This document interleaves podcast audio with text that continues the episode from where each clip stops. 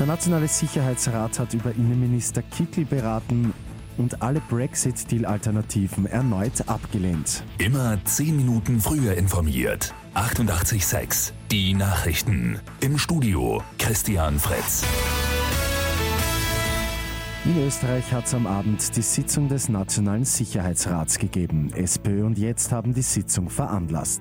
Es ist um die Verbindungen des Neuseeland-Attentäters zu den Identitären gegangen und vor allem auch um Innenminister Herbert Kickl. Die Opposition sieht ihn als Sicherheitsrisiko, zumal einige Geheimdienste derzeit nicht mit dem österreichischen zusammenarbeiten wollen. Was bei der Sitzung herausgekommen ist, sollen wir am Vormittag erfahren.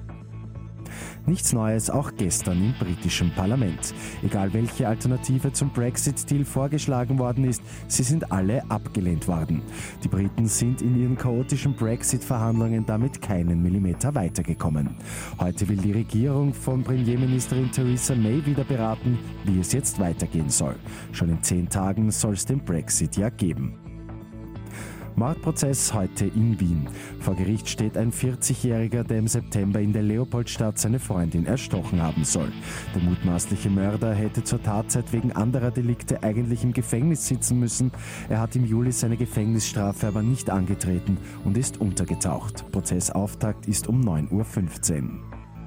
Und gestern hat es den Startschuss für die Schanigartensaison gegeben. Die gute Nachricht zum Schluss. Michael Ludwig hat erstmals als Wiener Bürgermeister die Saison offiziell eröffnet.